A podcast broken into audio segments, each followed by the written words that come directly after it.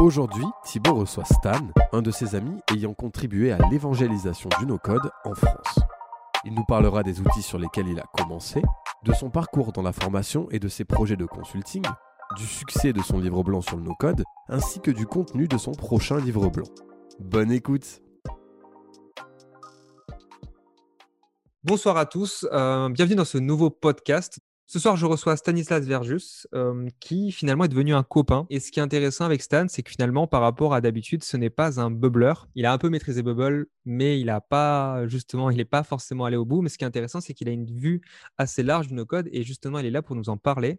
Salut Stan. Bonsoir. Merci Comment beaucoup ça va pour cette invitation. ça va très bien. Très content d'être là. Et évidemment, comme tu le précisais, j'ai tenté Bubble, mais, euh, mais j'ai arrêté Bubble rapidement.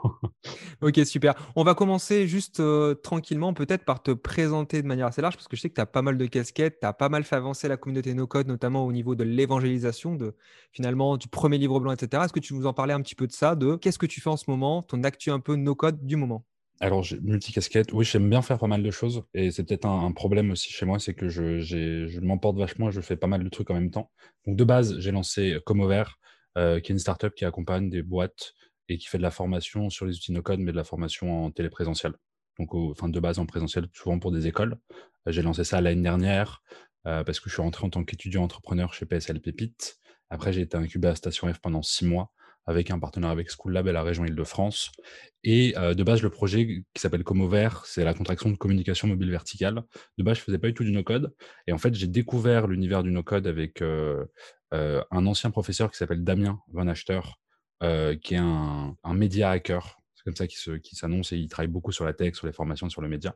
Un média Et- hacker? Un média hacker. pré- Qu'est-ce Ouais. qu'un média Alors, hacker? je pense qu'il sera, il sera meilleur à, à répondre que moi, mais si j'ai bien compris, un média hacker, c'est une personne qui essaye d'explo- d'explorer d'exploiter un peu de le digital pour créer du contenu, pour fédérer une communauté et pour transmettre. Donc, c'est vrai qu'en fait, il me fait découvrir énormément d'outils. Euh, je lui dois WooClap, qui est un outil que j'utilise pour les formations. Je lui dois M, je lui dois un nouvel outil que j'utilise. Enfin, il, y a- il découvre énormément de choses. Il est assez connecté. C'est un peu un mentor spirituel.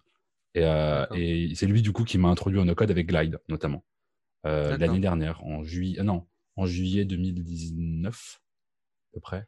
Dans le calendrier 2020. Oui, c'est ça.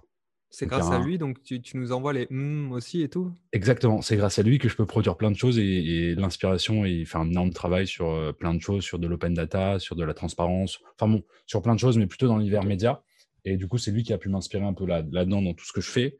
Et euh, donc voilà, c'est pour la casquette un peu, euh, un peu comme ouvert et, et entrepreneuriale. Euh, du coup, quelques formations aussi à côté dans des écoles. Aujourd'hui, dans, enfin, je suis pas, j'ai pas un statut de prof, j'ai un statut d'intervenant dans euh, cinq, é- six écoles en tout euh, en, ce- en ce moment. Et à côté de ça, du coup, on travaille sur la communauté. Euh, Enfin, on travaille pas, on, pas, on travaille, pas on travaille sur la communauté. C'est avec la communauté, on essaye de construire un bel écosystème no code, euh, que ce soit à travers le média, que ce soit à travers le Cappuccino, qui est un espèce de petit podcast virtuel qui permet d'avoir des petites news de tout le monde, à travers la newsletter, voilà, et à travers là le calendrier de l'avant du no code, du coup, avec une Mhm. initiative personnelle, mais que j'ai racolé à la à la communauté euh, et du coup qui sont des petites vidéos d'une minute pour présenter des tips et des, et des outils no-code pendant ce beau mois de décembre. Euh, voilà. Et si vous voulez les retrouver, ils sont évidemment sur la chaîne YouTube de No Code France, de cette belle communauté. Et Hum, c'est un petit logiciel développé par des Américains qui permet de pouvoir euh, partager ses slides ou un partage d'écran derrière soi et de s'incruster dans la vidéo. C'est un logiciel de montage assez, enfin de stream assez cool. C'est ce que j'ai utilisé pour l'introduction notamment. On, voit, on voit la personne plus la, la slide, c'est pas mal du tout. Ouais. Euh, du coup, dans six écoles, tu donnes des cours? Ouais, en tout, en tout j'en ai donné dans, enfin j'ai intervenu dans une dizaine d'écoles et là en ce moment je suis dans six écoles à peu près. C'est quoi la typologie de cours que tu donnes à peu près et tu arrives à les relier au no-code? Ouais, bah en fait, de base, je suis rentré dans ces écoles par mon ancienne formation. Avant, j'ai fait des études de journalisme, j'étais GRI, donc je faisais de la vidéo, avec une spécialité que j'ai appris à l'école qui était le journalisme mobile, du coup, qui est le tournage et le montage sur smartphone uniquement, donc pour Oh, créer du génial. contenu vidéo uniquement avec des téléphones. Et je suis rentré dans le dans l'axe de la formation grâce à cette formation que je dispense encore, euh, du coup, de former et tourner au téléphone. Et après, au fur et à mesure, j'ai réussi à pouvoir dispenser des formations no-code. Donc aujourd'hui, je fais de la formation full no-code. Bah, là, aujourd'hui, je suis dans une formation full no-code. Donc, on a vu euh, Doric, euh, Typebot, un petit peu de Zapier et un petit peu de Glide. Euh, donc, c'était un peu, un peu intense parce que c'est des, le, c'est pas un problème, mais souvent les formats école sont assez, euh, assez restreints en termes de temps. En même temps, c'est normal parce qu'ils ont pas mal de cours. Du coup, il faut repenser un peu sa pédagogie sur des formats assez courts. Euh, mais du coup, c'est de la formation dans les écoles, que ce soit à l'ICAR, qui est une école d'art, à l'ECV Digital, à la Forem, à la DSP. Voilà, donc c'est soit de la vidéo mmh. mobile, soit du no-code, mais aujourd'hui, j'essaye de pousser un peu plus le no-code parce que j'ai une meilleure, on va dire, légitimité aujourd'hui dans le no-code. Là où je fais toujours un peu de vidéo, mais elle est un peu plus délaissée. D'accord, donc tu fais vraiment de l'acculturation aux outils no-code, on va dire autant de site builder que d'automatique, enfin d'API connecteurs comme Zapier, etc. ouais, c'est plus de la, c'est plus de la découverte, je dirais, parce que je suis pas expert. je me débrouille bien dans Glide, euh, mais Webflow, je suis pas expert. Doric, je sais pas si vraiment de l'expertise sur Doric ou sur des websites. C'est vraiment plus de l'introduction. Euh, je me verrais pas faire de la formation aujourd'hui sur Webflow, sur Bubble parce que j'ai aucune légitimité, que je ne sais pas utiliser ces outils-là. Et surtout, ça demande un temps. Donc, du coup, c'est vraiment de l'introduction aux outils no-code et après de la prise en main de, choses, on va dire, un peu plus faciles à mettre en place. Ok. Tu es, quand même expert Glide. De, toute façon, tu es expert Glide, c'est ça? Ouais, mais Glide, en fait, en fait, à chaque fois, c'est que les introductions, parce qu'en trois heures, euh, les Glide, c'est quand même compliqué. Prendre en main Glide en trois heures, c'est compliqué.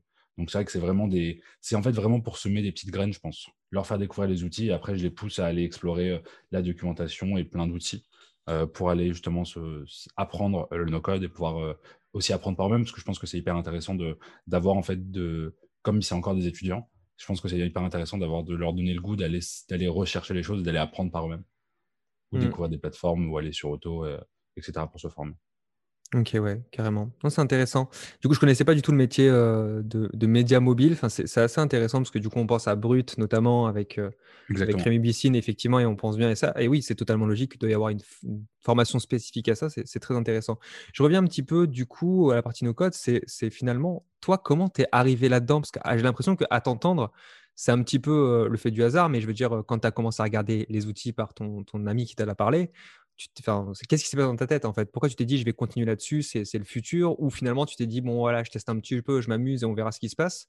Parce que j'ai l'impression finalement que tu as pris un peu le pas finalement sur se dire ok, je vais communiquer dessus, tu as fait un livre blanc dessus, donc ça dénote quand même une envie particulière d'amener ça à, d'autres niveaux en fait. Bah, bah, je crois que c'est du coup j'ai découvert ça il y a un an et demi à peu près. Et c'est vraiment le c'est pas, pas la révélation, mais c'est vraiment le plaisir en fait. Je pense que c'est ce qui m'a aussi poussé aussi à écrire, à vouloir communiquer. C'est vraiment le ressenti perso de se dire, bah, en fait, c'est. Enfin, j'avais aucune idée, je savais manier WordPress, mais par exemple, j'avais aucune idée que j'étais capable de faire des applications mobiles.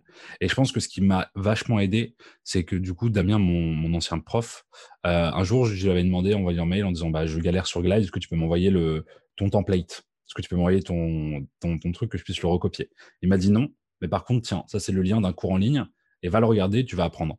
Et en fait, j'ai fait cette démarche du coup d'aller chercher, de m'intéresser, de rejoindre la communauté, de poser des questions. Et en fait, le fait qu'il m'ait pas donné les choses, mais qu'il m'ait entre guillemets donné la, l'outil pour pouvoir apprendre, ça m'a rendu cet aspect d'aller chercher, de découvrir. J'ai bien mieux appris que si j'avais juste recopié un template. Et après, ça m'a ouvert à, je sais pas, j'ai trouvé ça fou en fait. Et je trouve que aujourd'hui, le no-code, la force en fait, c'est vraiment le, le côté euh, empowerment. Et je pense que les gens, euh, les gens qui suivent aussi bootcamp, c'est ce que cette envie-là aussi de d'avoir une idée, en fait, de la concrétiser, de se dire que n'importe qui est capable de pouvoir développer une idée en fait. Et avant, tu dis bah voilà, j'ai mon idée. Et souvent, quand on fait des, des, entretiens ou quand on discute avec des personnes, c'est souvent ce qui ressort, c'est bah voilà, moi j'ai un passé pas du tout tech. Moi, je ne sais pas coder du tout. Je sais lire du HTML, mais je ne sais pas ni écrire du CSS ou le HTML. Je connais deux trois trucs parce que j'ai quelques petits rêves, mais c'est tout. Et c'est vrai que se dire bah en fait, j'ai pas du tout de bac tech et j'arrive quand même à faire des choses qui sont normalement d'habitude réservées au tech. Je trouve ça quand même fou et je trouve ça hyper intéressant. Et je trouve que personnellement, c'est c'est hyper fort en fait de sentir capable de faire quelque chose et d'avoir ce, ce, côté un peu, un peu totalement égo trip, mais du coup qui te renforce aussi sur ta capacité et sur tes compétences. Et le transmettre aux étudiants, c'est aussi le transmettre aux étudiants même à n'importe qui. C'est hyper intéressant parce qu'en fait, ça, il y a soit les gens s'en foutent et on voit pas l'intérêt, soit les gens sont pris par ça et en fait de les voir découvrir des outils et, revivre un peu ces moments où tu les as découverts, je pense que c'est hyper important.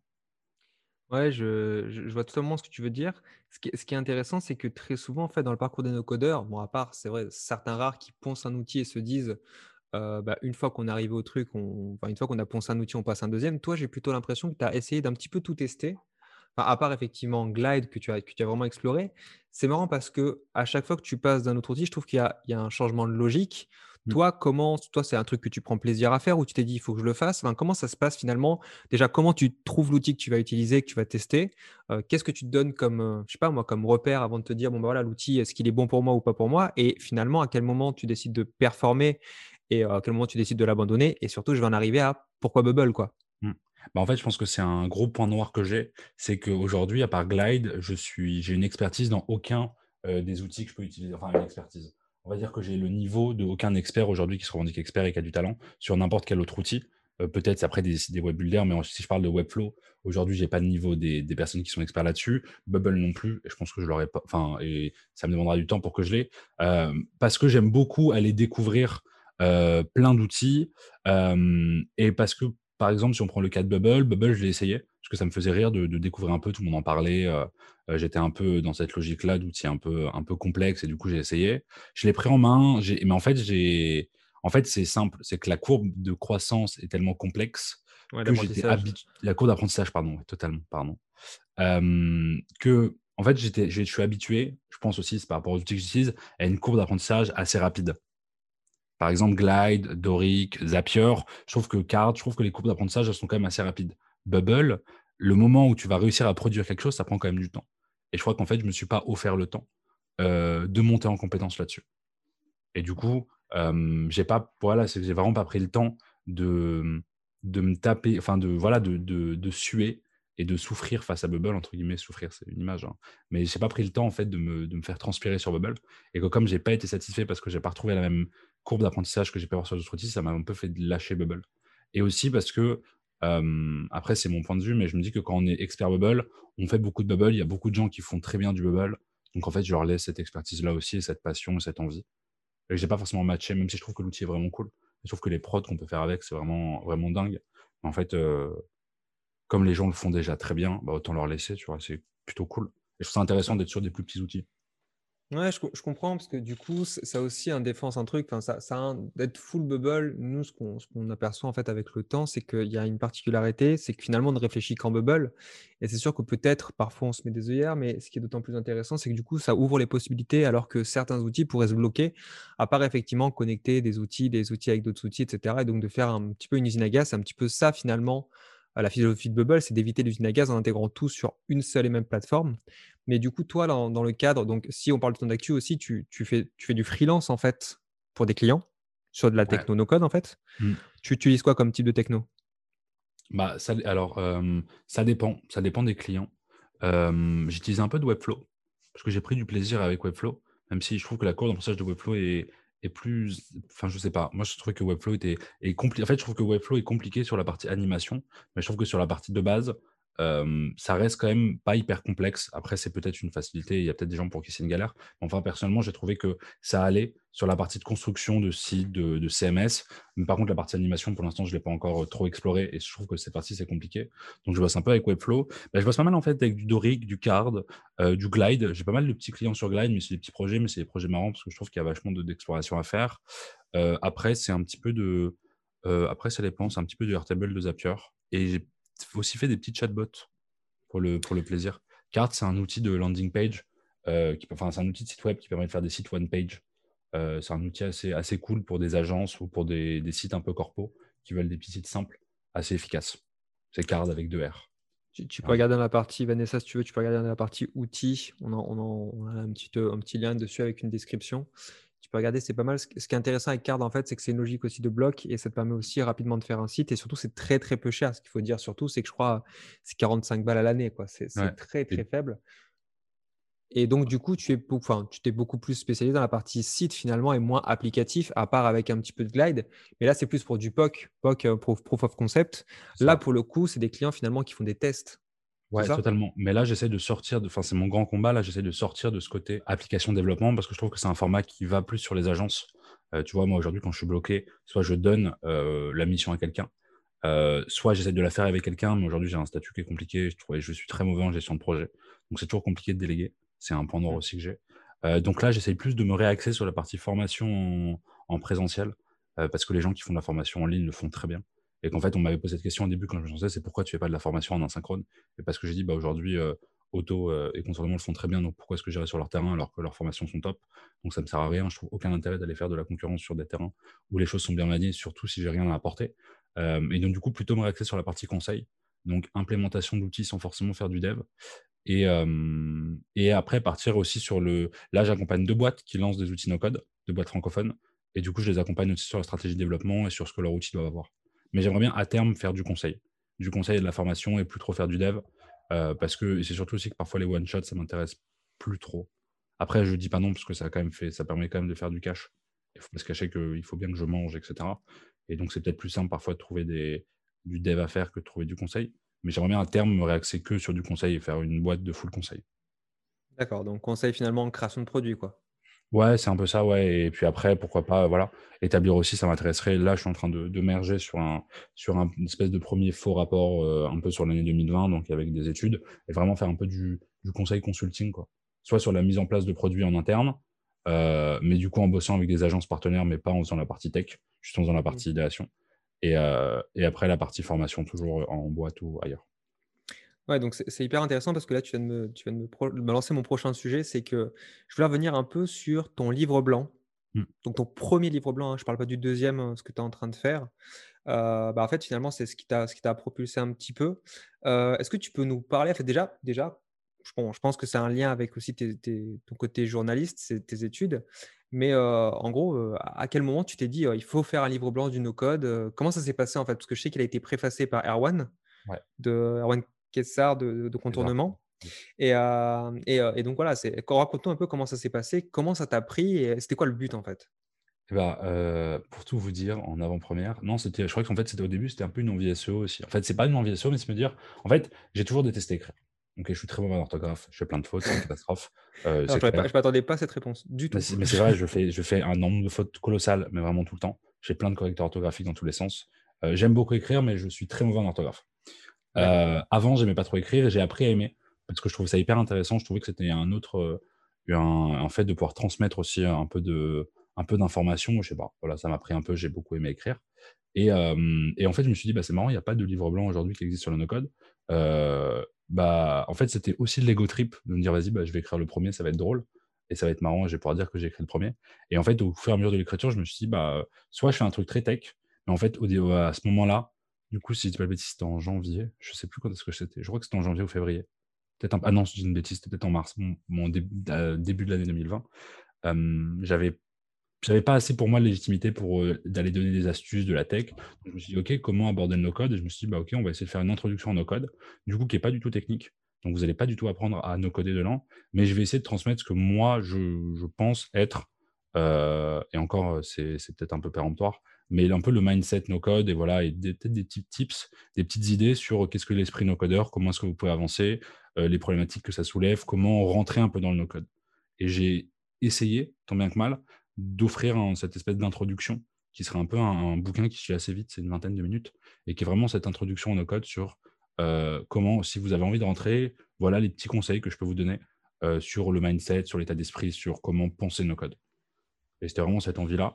Là où le deuxième, qui est en cours d'écriture, mais qui est en cours de gestation très longue, je pense qu'il sortira dans six mois, euh, sera plus un côté technique avec des portraits euh, de personnes inspirantes de l'univers no code et des présentations d'outils. Donc un peu plus technique, mais du coup qui va être un peu plus long, mais dans lequel je vais essayer d'inspirer, de faire entrer la communauté et essayer de faire ressortir tout cet aspect-là. D'accord, donc on, rappelle le titre du livre, c'est enfin le titre du livre blanc, du premier en tout cas, c'est quand le no-code bouscule no-code. Ouais, j'aime beaucoup les euh, Qui est accessible depuis comover.fr. Ouais. du coup, tu as reçu à peu près combien d'emails en fait? Parce que c'est un peu la question que je voulais savoir. C'est au final, vu que tu as, eu, as dû avoir pas mal de téléchargements, tu peux estimer un peu le nombre de personnes qui ont qui l'ont potentiellement téléchargé et donc lu? Ouais, bah, je l'ai lu parce que j'ai vu ma, ma, facture MailChimp grimper du jour au lendemain. je me suis retrouvé avec un débit de 25 euros de MailChimp et je me suis dit, il y a un problème. Je me ah. suis connecté à mon compte MailChimp et j'avais passé. Et en fait, c'est un petit coup de demi-coup de gueule, mais en fait, MailChimp, quand on a déjà passé sur la solution free une fois, on ne peut plus le faire une deuxième fois. Du coup, je suis lié à jamais à payer du MailChimp sauf si il faut que je me recrée un nouveau compte. C'est un peu. Un peu euh, ouais, ils ont renforcé. Voilà, c'est un autre point, hein, totalement, pardon. J'avais envie de le dire, je l'ai jamais dit encore en public. Utilise, utilise ce podcast pour, faire, pour balancer, pour vraiment. les scandales. Vas-y, n'hésite pas, n'hésite pas. Dans deux on, peut parler de plein de choses. On peut parler de. pas tout, j'aimerais bien qu'on ne censure pas ce podcast. Mais, 800, euh, en, ouais, en tout, en nombre de personnes, il y a eu 850 mails, un peu plus, environ. Et après, en ouverture de mail, je sais pas. je vais te dire, je crois qu'il y en a eu sur les 850, il y en a 800 qui l'ont ouvert, je crois. Après, cliquer télécharger, je sais pas trop. J'ai un tracker, mais il marche pas très bien. donc, on va dire qu'il y a eu plus de. Largement, il y a eu plus de 600 téléchargements, je pense, du livre blanc, à peu près. Et c'est marrant, c'est qu'à une époque, il y avait beaucoup de personnes dans la finance. C'est hyper intéressant. Ah ouais? Ouais, en fait, parce que je regardais un peu les, mails, du coup, j'ai regardé suite à ça. Du coup, je tombais sur des personnes, bah, des personnes un peu de tout et rien, des startups, des personnes. Parce que si c'est des Gmail, je vais pas chercher, mais parfois j'ai les hâtes et le nom de la boîte, donc je regardais un peu ce que c'était. Il y a eu quelques grands comptes, donc je trouvais ça intéressant. Je les ai ajoutés sur LinkedIn d'ailleurs et j'ai jamais eu de réponse de leur part. Euh, grand plaisir. Peut-être qu'ils ont détesté. Mais et ouais, j'ai eu beaucoup de boîtes de finances. J'ai eu du Goldman Sachs et des choses comme ça, donc je trouvais ça assez. Et sur LinkedIn, j'ai vachement de gens de la finance qui m'ont demandé à lire ça, donc je trouvais ça assez marrant. J'ai jamais eu réponse sur pourquoi ou comment la finance pourrait utiliser du no-code. Mais, euh, mais, bon, peut-être, je sais pas. Je trouvais ça drôle. Il y, a, un élan quand même. Il y a eu, enfin, nous, ce qu'on a constaté avec. Euh, je pense que c'est bien de le regarder par rapport au confinement aussi. J'ai eu l'impression que beaucoup de gens avec des métiers qui n'étaient pas top cherchaient à sortir à tout prix. Et j'ai l'impression qu'il y a des métiers où les gens souffrent naturellement. Et les métiers de la finance, apparemment, il y a beaucoup de souffrance dans ces métiers-là. J'ai des personnes qui m'ont contacté justement qui voulaient un peu changer de vie qui en pouvaient plus. Et très souvent, c'était euh, la comptabilité, euh, expert comptable, des trucs où, tu sais, genre avec l'économie qui vacille, c'est plus les métiers, c'est à la mode, enfin, c'est les métiers qui souffrent de, de base, quoi. Mmh. Donc, euh, gros coup de pression, et j'ai l'impression que c'était un petit peu ça aussi. aussi les infirmiers, bizarrement, des bah, métiers qui souffrent. Bah, mais dernier truc, c'est que j'ai eu zéro. Le, alors, mon livre blanc m'a amené zéro lead de. mais c'est très intéressant parce que c'était. après, ça. Non, s'il m'a apporté un lead d'une école, euh, une personne qui avait des lui envoyé mon livre blanc et du coup qui était responsable pédagogique et qui voulait des cours de no-code parce qu'elle trouvait ça génial. Mais en autre que, euh, que ça, euh, j'ai eu zéro lead de mon livre blanc. C'est intéressant aussi. Hein faites comme quoi, hein, faites des livres, blancs, ça sert vraiment à quelque chose. Peut-être que je le vende mon livre blanc. Peut-être que si je l'avais mis payant, là j'aurais eu des leads. Mais bon, c'est pas grave, c'était pas non plus la volonté. mais c'était vraiment un jour, je me faisais une réflexion. Je me suis dit, mais en fait, et en fait, j'ai ouais, eu personne qui est venu me voir et qui, avec qui j'ai travaillé qui vient de, qui vient de mon livre blanc. Non, mais du coup, bah, ce qui est bien, c'est qu'au moins, ça a permis au NoCode de se faire un peu plus connaître. Après, j'ai l'impression que tu as récidivé aussi avec le côté NoCode News. Enfin, NoCode, en tout cas, euh, tout ce qui est, euh, on va dire, bah, tu as, eu. Enfin, après, il n'y a pas que toi maintenant, mais c'est quand même toi qui as eu la volonté de, créer un petit média là-dessus. Hein, ouais, on était, ouais, bah, c'était, on était, on était, avec Alexis quand même, on a discuté. Euh, Alexis, du coup, de contournement. Et, et en fait, on, a discuté. à qui on fait un gros bisou.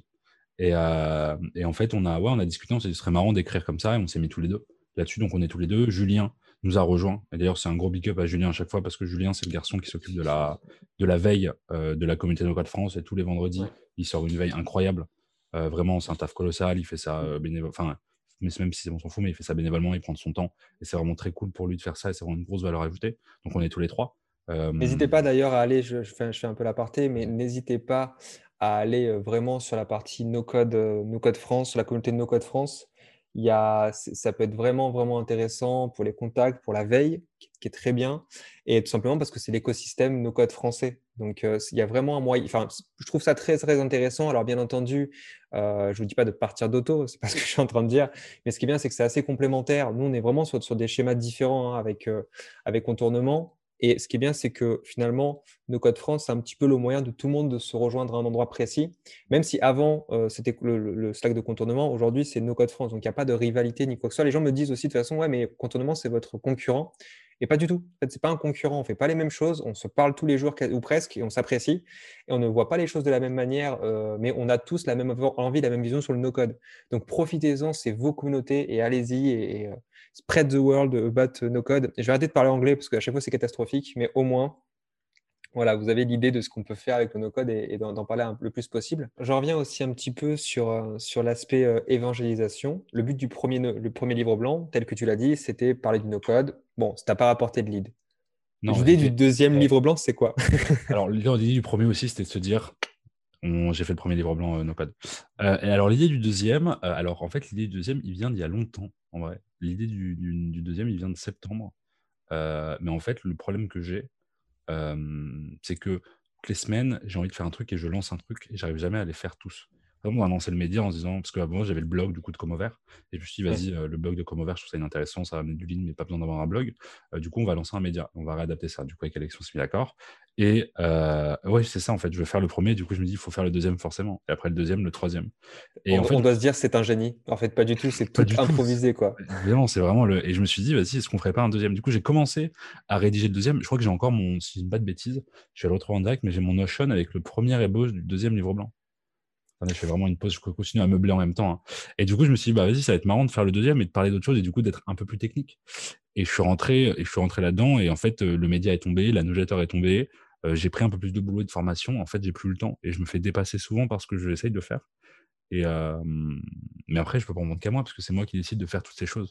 Mais c'est un gros défaut aussi, c'est que j'ai plein d'idées et qu'en fait, j'arrive pas à les faire entièrement donc voilà, c'était le petit point là-dessus. Donc l'idée du deuxième, c'est dit en faire un deuxième, mettre en avant des projets, mettre en avant des personnes et un aspect un peu plus technique. Pardon, merci beaucoup de ce podcast que je suis revenu, j'ai totalement écrit plein de trucs. En fait, c'était, bah bah, en fait, au début, c'était, alors c'est un truc que je voulais écrire au jeu, donc c'était faire des focus d'outils par chapitre sur différents outils qui existent, faire des focus sur des personnes aussi, donc présenter les personnes à la communauté, et après avoir une idée aussi de les tips des différents use cases, comment est-ce qu'ils ont fait, euh, le futur du digital, euh, repenser un peu des petits tips en fait sur tel ou tel outil. Donc, du coup, c'était ce côté aussi un peu réflexion. Tu vois, je vois mes titres qui sont un peu catastrophiques, c'est rencontre avec le no-code, donc là c'est mon histoire perso, investir le digital 2.0, repenser sa présence digitale avec le no-code et contourner les problèmes, se lancer, innover, et après nos tips, ouverture. Très...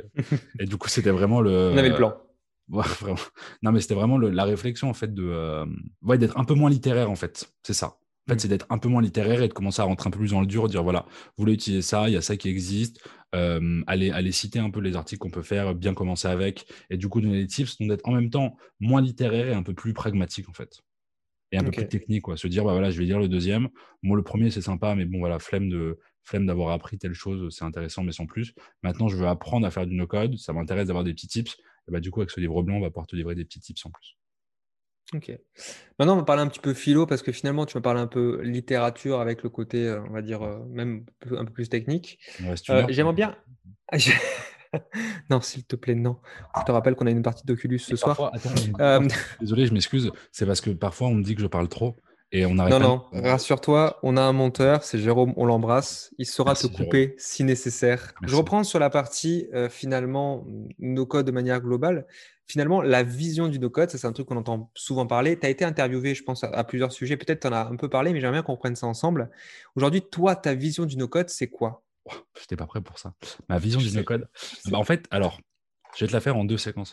Pour moi, la vision du no-code, c'est vraiment de pouvoir se mettre à réaliser ses rêves Là, c'est un peu le côté philo, mais je suis, j'appuie vraiment là-dessus. je pense que c'est vraiment ça, en fait, c'est de se dire, je suis capable de faire ça. Mais je pense que l'intérêt du no-code, c'est ce sentiment d'être capable de faire des choses, de produire.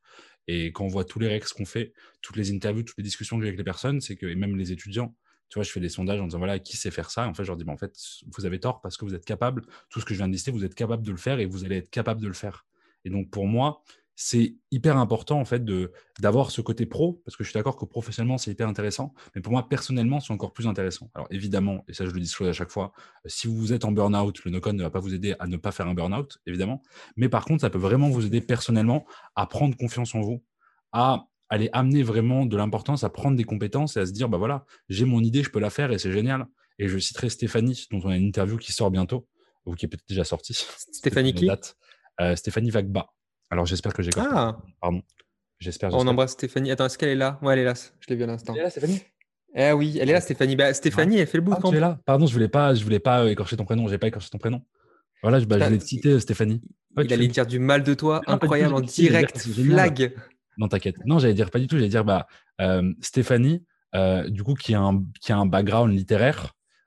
plutôt de lettres, qui voulait lancer en restauration. Elle s'est formée à Adalo et elle a pu sortir son application euh, mobile sans aide de personne. Et je trouve que cette histoire, elle est géniale et ça montre bien euh, le côté d'inspiration et de le fait de pouvoir être capable de faire des, choses alors qu'on n'a pas forcément ce bac-là. Et elle me disait, elle me confiait en interview qu'elle avait maintenant plein d'idées, qu'elle pouvait faire plein de choses.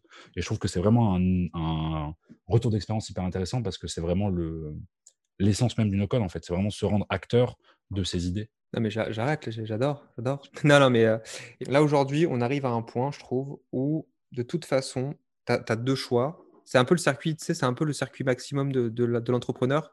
Jusqu'à maintenant, il y avait toujours l'idée de se dire, OK, il y a eu beaucoup, beaucoup de vagues sur le côté euh, Startup Nation. Bon, je pense que on, on y est un peu encore dedans, même si le Covid est passé par là.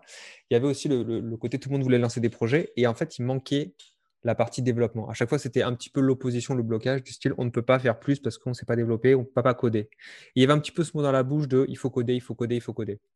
Et, euh, c'est vrai que depuis le no-code, en fait, maintenant, l'excuse de ne pas savoir coder, finalement, bah, c'est plus une excuse, c'est au contraire une force. C'est-à-dire que si tu ne sais pas coder, tu peux trouver des, des applis no-code, tu peux trouver pas mal de choses. Et c'est vrai que de plus en plus, je trouve que la communauté française s'est vraiment bougé le cul par rapport à, bah, d'autres pays, finalement, on n'est pas si en retard que ça au niveau du no-code, parce que j'ai l'impression qu'on s'est très, très, très, très vite fédéré.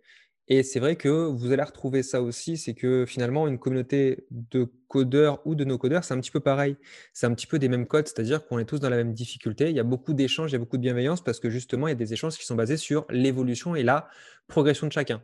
Si vous regardez un petit peu dans ce que vous avez trouvé dans nos codes francs, dans le Slack ou quoi, tout le monde s'entraide. Pourquoi? Bah, Parce que c'est une base et que le marché est tellement grand que je pense qu'on ne peut pas parler réellement de concurrence Aujourd'hui, on peut parler de talent, de compétences, mais on ne peut pas parler vraiment de concurrence, à part effectivement quand, euh, bah, comme toute chose qui démarre à un revers de médaille, hein, on va avoir un petit peu euh, côté de. D'ailleurs, quand on me pose la question des formations réelles à faire, bah, euh, je cite toujours la même personne, mais tout simplement pourquoi? C'est parce que je me méfie de, nouveaux entrants qui te disent Bon, bah, je sais faire une formation. Très souvent, ils se sont formés deux semaines avant et ils vous donnent une formation. Donc voilà, il y, a aussi ça à faire attention. C'est comme toute chose qui finalement démarre sur un marché. Mais en tout cas, pour la première fois, tout le monde peut faire beaucoup de choses. Et ce qui est bien aussi, et ce que j'aime bien dire par rapport au no-code, c'est que le no-code aussi, c'est un moyen de se détendre la nouille. Je trouve que on se prend beaucoup la tête avec du dev, avec de la boîte, avec du, de l'ego sur il faut lancer quelque chose. Bah, avec le no-code, je ne sais pas ce que tu en penses toi, Stan, mais au final, tu, vu que tu peux faire tout ce que tu veux, tranquille, bah, du coup, ça donne aussi bah, la, possibilité de se, lâcher un petit peu, de faire plein de petits produits, de s'amuser en fait. Je trouve ça hyper fun en fait, le no-code. Ça paraît bizarre hein, de dire ça comme ça, mais je trouve ça hyper cool de faire des produits et de pouvoir avoir l'occasion de les faire. Ouais, parfois tu prends un peu la tête. Hein. Moi, je me souviens que mon plus gros blocage de ma vie, enfin, un des plus gros blocages de ma vie, c'était vraiment sur, sur Glide. Mais c'était vraiment un, un calvaire. J'ai passé une journée entière à essayer de comprendre pourquoi ça marchait pas. Et en fait, c'est parce qu'un de mes termes n'était pas en majuscule. Et à cause d'une majuscule, j'ai passé une journée pour une majuscule ou alors un espace invisible. Et parfois, il y a des moments où vraiment tu bloques et ça te fait péter un câble il y a des choses aussi, mais après, je trouve que ce qui est vrai, c'est que la communauté, et ça, je te rejoins 100% là-dessus, c'est que moi, dès que j'ai une galère, je vais contacter des personnes, je mets un message sur le Slack, je pose une question, sur les forums des outils, et j'ai une réponse directement. Et les gens sont là, et les gens sont pas là. Ouais, je vais garder ça pour moi, parce que de toute façon, moi, je sais le faire et pas toi. Et les gens sont sympas, et même les gens dont c'est le métier. Euh, moi, je sais que j'aime beaucoup aller voir Valentin quand je galère sur Webflow. D'ailleurs, merci beaucoup. Je passe ce, podcast pour te dire merci. Et dès que je sais pas, je vais voir Valentin et il prend son temps et il m'accompagne. Alors qu'il pourrait très bien me dire, bah, écoute, euh, moi, je vis un peu de ça. Alors, je vous dis pas d'aller le voir et de vous poser toutes vos questions, après il va me détester. Mais, euh, mais tu vois, il pourrait très bien me dire, bah, je vis de ça, donc euh, je te le facture, euh, tu vois, ou tu payes au moins un petit peu. Et ce que je comprendrais totalement aussi. Mais il le fait pas et il prend son temps pour m'expliquer, pour me dire, bah, regarde peut-être ça. Donc c'est vrai que la communauté est vraiment hyper bienveillante et je pense que c'est ce qui fait sa force aussi. Même si pour moi, on a un peu de retard, mais en fait, c'est pas du retard. C'est qu'en fait, on a peu de représentation française d'outils, ce qui fait qu'on a l'impression d'être en retard. C'est qu'en fait, on a peu d'outils français qui existent, qui sont colossales, enfin qui sont gros et qui marchent bien. alors après, je me fais engueuler. Il y a, il y a des outils, il y a Mindsar qui est très gros, mais qui est un outil plutôt d'ARVR no code, donc qui est vraiment pour un public de niche. Mais c'est vrai que les trois quarts des outils sont quand même américains, même si le conflateur de Bubble, Emmanuel, est français, mais l'outil est quand même américain. Donc c'est vrai que je pense que quand on aura des gros outils euh, ou des outils intéressants et imposants, euh, je pense que ça jouera aussi vachement là-dessus. Tu vois, le fait d'avoir une représentation et, euh, et d'avoir justement cette approche en disant bah voilà, ça va se, je pense que le fait de l'évangéliser va lancer des gens sur les outils et je pense que lancer des gens sur les outils va nous permettre aussi d'avoir des outils français qu'on aime bien et du coup de faire grossir aussi la commune. Je sais pas, le Made in France, tu vois, je suis toujours un peu sceptique. Je trouve qu'il y a tellement de barrières sur plein de choses en, termes de créa. C'est toujours, tu sais, on, porte un peu nos, je trouve qu'on porte un peu nos stigmates de. de, il, y a des, outils qui sont bien. Regarde, euh, on m'a parlé d'un outil l'autre jour, c'est une réussite française, je sais plus ce que c'était. Non, mais il y a, je pense qu'il y a plein de boîtes qui sont bien, mais tu vois, ce qui est par exemple, euh, tu vois, c'est bête, mais Glide, euh, je crois qu'il y a, en expert certifié, je suis le seul, et après en expert, en autre expert euh, qui est les experts classiques, il y a, euh, il y a Louis. Enfin, classique, c'est pas en dessous, hein, mais c'est juste qu'ils ont une certification un peu étrange chez Glide de niveau d'expert. Mais tu vois, même sur les outils, sur Bubble, je sais pas combien, sur tous les experts qu'il y a, je sais pas combien d'experts francophones, ou sur Webflow, c'est pareil. Tu vois, je pense qu'il tu, tu, vois, la vraie problématique, c'est que finalement, on n'a pas tous les mêmes termes. Il y a, il y a des En fait, si tu préfères, en France, on a une façon spécifique de, de certifier les gens de concevoir la certification qui est très très élitiste, et très spécifique et très représentée de manière étatique, alors que les outils se prennent moins la tête et du coup, ce qui fait qu'il y a un énorme écart. C'est-à-dire qu'on a posé la question à Emmanuel, il disait bah, en fait, euh, je vois pas l'intérêt des certifications parce qu'il n'y a que chez vous que ça vaut quelque chose. Il dit, chez tous les autres pays, on vous demande un assessment, c'est-à-dire un passage de grade, quelque chose qui permet de prouver que vous sachez faire quelque chose et qui est une preuve. Il n'y a pas un diplôme en fait. Et donc, euh, voilà, c'est vraiment l'idée de se dire, bon, ben voilà, tout simplement, en France, il y a besoin d'un aspect un peu diplôme. Alors après, on s'y plie parce qu'il y, a le, y a le côté. En France, on a aussi le pendant inverse, c'est que nos formations peuvent être financées. Alors contrairement à d'autres pays où, finalement le paiement de la formation se fait par la personne et puis c'est tout. Aujourd'hui. Je viens un peu de ruiner ma vie là parce que je suis en train de lancer un diplôme euh, no codeur.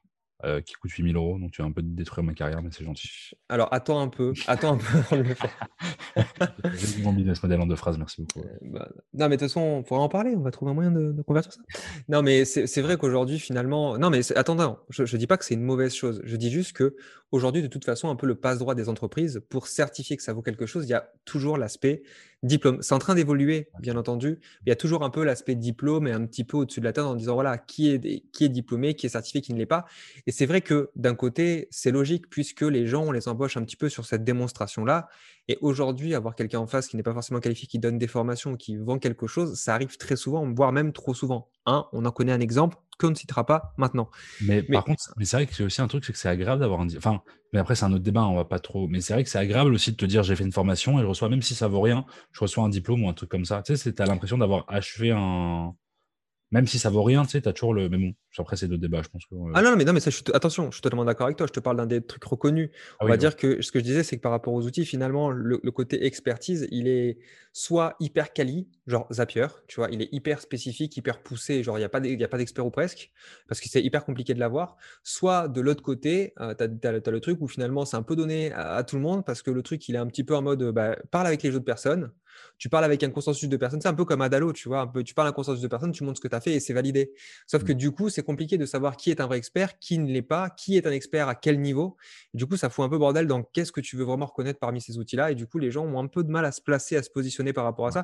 Mmh. C'est pour ça aussi que je pense qu'il n'y a pas beaucoup d'experts réels parce que finalement, le mot expert, il ne veut plus dire grand-chose aujourd'hui, sauf dans un cadre légal qui est un cadre français. Et du coup, c'est un petit peu compliqué. Mais on ne va pas creuser là-dessus, ce n'était pas vraiment le but. Je vais revenir un petit peu sur, euh, sur d'un côté. Je vais revenir un peu sur Bubble. Alors, tu es allé où sur Bubble? Tu es allé jusqu'où en fait en termes de, je sais pas moi, de logique ou en tout cas de ah, le plus agacé réellement quoi? Le responsive c'est un calvaire.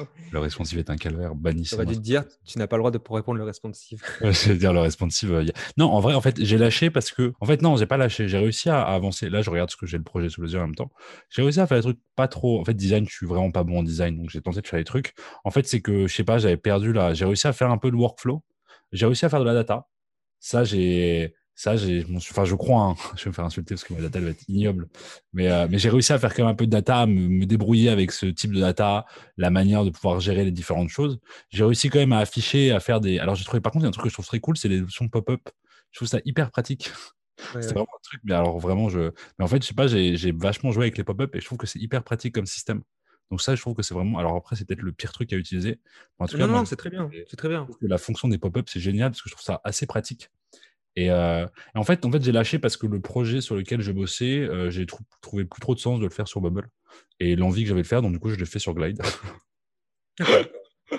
donc, euh, là, tu viens de niquer il y a, une comparaison possible, quoi. C'est incroyable. après, j'ai réussi vachement bien sur Glide. Enfin, je me suis dit, bon, non, mais après, c'est un... En fait, je trouve ça intéressant, je trouve ça cool, mais c'est vrai que c'est une logique, en fait, et que j'ai pas cette logique, je pense. Enfin, que j'ai pas pris le temps d'avoir cette logique. Euh... Et que je pense que ça demanderait le fait que. Par contre, je suis désolé, mais je reviens, mais le responsive, c'est un calvaire. Je suis désolé, mais. Euh... il va être amélioré. Il va être amélioré. Ouais, mais là, c'est. J'ai essayé le responsive, je ne comprenais pas comment ça marchait. Quoi. J'étais en mode téléphone, je me dis, mais pourquoi. Je comprends. Euh, je...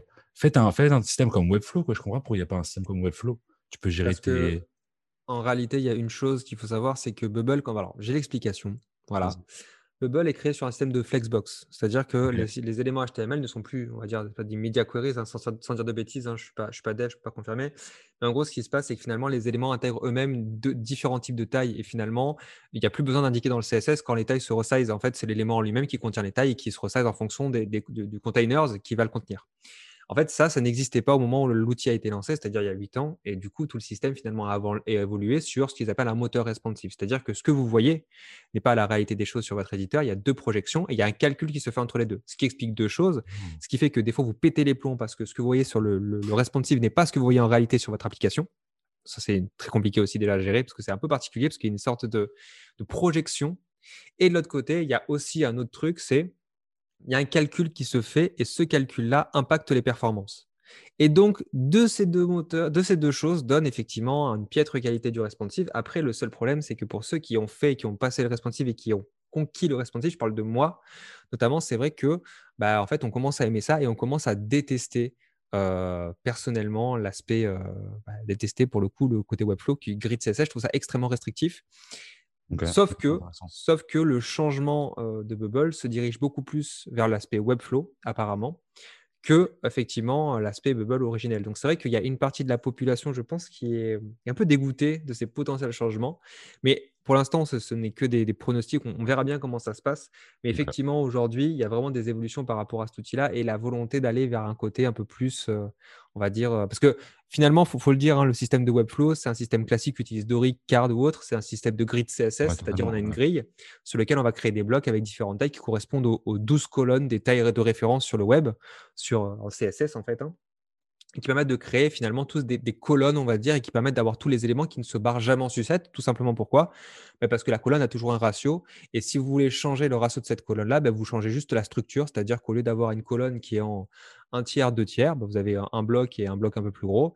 si vous réduisez, vous avez euh, un bloc et deux blocs mis à côte à côte un peu plus petits. Et donc, dans ces cas-là, ça règle tous les problèmes puisque tous les trucs sont automatiques. Je trouve que ça prive un peu de liberté de créativité selon ce qu'on veut faire.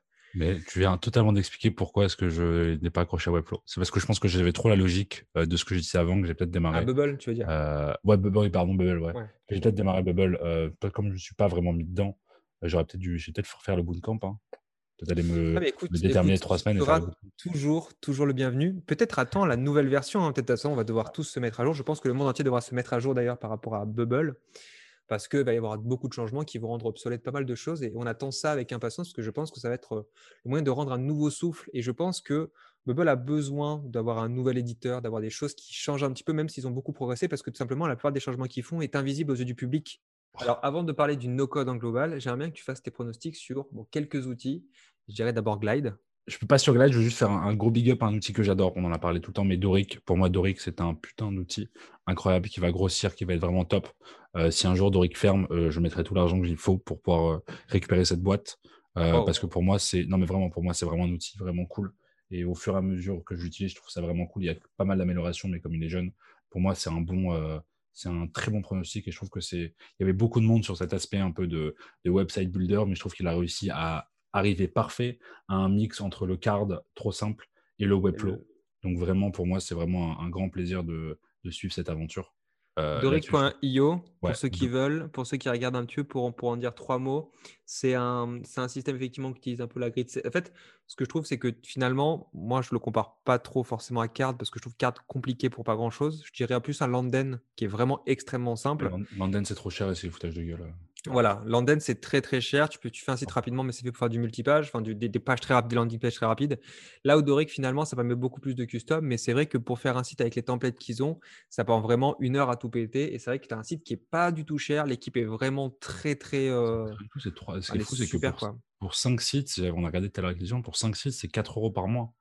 Euh, pour 5 sites publiés avec ton custom domaine. Ça fait ils ont fait un. Ils ont plus, plus ils... as pris le lifetime toi à l'époque? Moi j'ai pris, le lifetime. C'était, le lifetime, c'était quoi? C'était 90 euros et tu as l'accès à vie.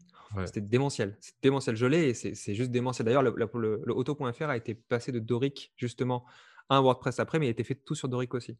Donc on connaît bien. Euh, ils sont vraiment très forts. Quoi. Après, sur Glide, alors Glide, c'est intéressant parce que moi, c'est vraiment mon de cœur. Donc, c'est vraiment un outil que j'utilise pour plein de choses. C'est vraiment un, de cœur. Euh, j'avais des versions pro, mais je les ai toutes annulées. Ça, je, voilà, j'ai plus aucune version pro maintenant sur Card. Enfin, pour moi, en perso, j'en avais trois avant, mais j'ai tout annulé. Et je suis, en, enfin, je suis en réflexion, je trouve que c'est un outil génial, je trouve que c'est un outil d'apprentissage, d'introduction de code qui est vraiment top. L'usage. Tu, parles de Card ou de Glide? Glide, j'ai dit Card. Ah, ouais, tu as dit Card, c'est pour pardon, ça. Pardon, non, je parle de Glide, pardon, je parle de Glide, excusez-moi. ouais, j'ai annulé mes amendements pro en perso, j'en ai gardé un, enfin, j'en, ai, j'en avais trois, je les ai tous annulés. je me tâte à en prendre un, parce que je trouve que leur pricing a quand même beaucoup augmenté et que c'est quand même un frein pour l'utilisation que j'ai et que c'est quand même un grand coût. Alors que avant, j'avais une application et maintenant j'ai un site web. Donc voilà, j'essaie de réfléchir à l'intérêt de cette application réelle. je trouve que c'est un outil qui est quand même fou. Parce que je trouve qu'en introduction, je trouve que l'outil se prend quand même assez simplement en main. et que je pense que énormément de personnes qui ont démarré sur le no-code ont peut-être démarré sur Glide ou au moins pris en main Glide. Que je trouve que c'est un outil intéressant parce que c'est un outil où tu ne peux pas ne rien faire. Enfin moi, c'est l'aspect. Après, c'était peut-être ma vision, hein, mais pour moi, j'ai découvert Glide, j'ai fait plein de trucs. Aujourd'hui, j'ai peut-être une soixantaine d'apps qui tournent il y en a que je veux supprimer parce qu'elles ne servent à rien. Mais c'est toujours un plaisir d'aller expérimenter, de tester des trucs et je découvre plein de choses. Là, je me mets la, au, script de la, Google Spreadsheet et je trouve ça hyper intéressant en fait d'intégrer un peu de, des bouts de code que je récupère à droite à gauche dont je ne comprends pas l'écriture et du coup qui me permettent de faire des actions sur ma Google Sheet directement depuis le, script Google. Donc je trouve ça hyper intéressant sur plein de thématiques et de plein de, plein de projets. Donc je pense que Glide peut avoir un bon coup de, un bon coup d'accélération et je pense que ça va toujours cartonner. La commune en plus est top et il y a un expert surtout qui est incroyable qui s'appelle Robert Petito. Euh, et là il a fait, enfin c'est un expert fou, enfin pas fou, enfin fou, incroyable. Euh, il a fait plein de trucs, il a fait plein de showcases avec du, euh, avec du CSS qu'il intègre dans Glide, ce qui permet de faire un peu plus de mise en page, etc. Donc je pense qu'il y a vachement d'outils et de choses à mettre en place là-dedans que ça va bien évoluer. et après, bah après, après, il y, a les, grands en petit que j'utilise, je sais pas trop. Moi, ce qui est marrant, bah, j'en parlais euh, il y a pas longtemps. Moi, Zapier, je l'utilise très peu. J'ai presque j'ai deux automatisations qui tournent.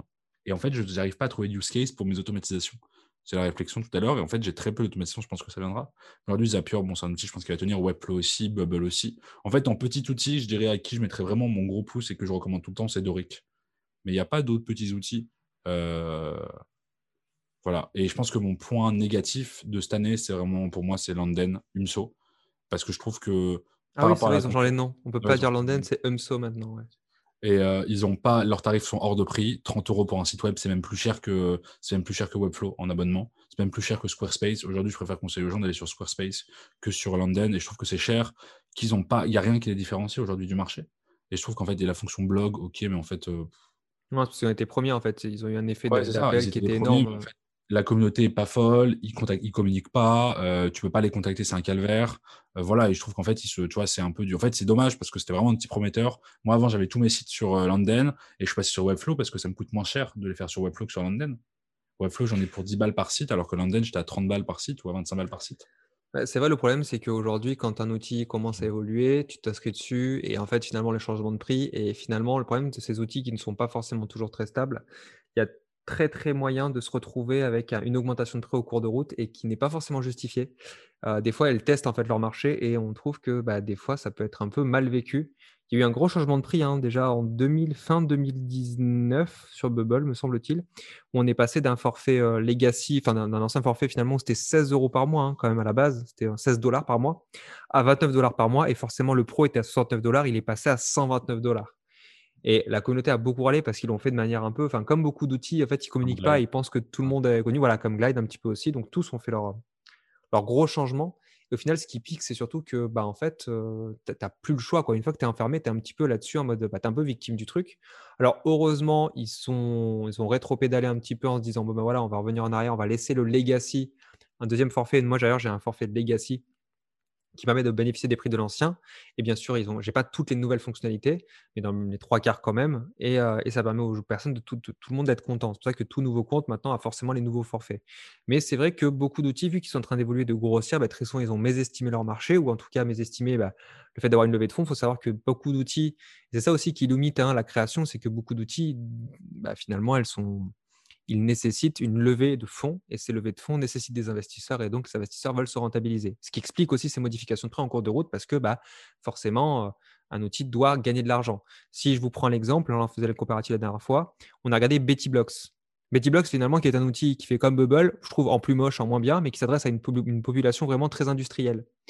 Bah, le forfait, c'est 1500 euros par mois j'ai halluciné. Tu vois, mais c'est vraiment un pan de marché qu'on ne connaît pas, vraiment plus euh, no-code, low-code. Tu vois, je sais pas si tu connais Betty Blocks.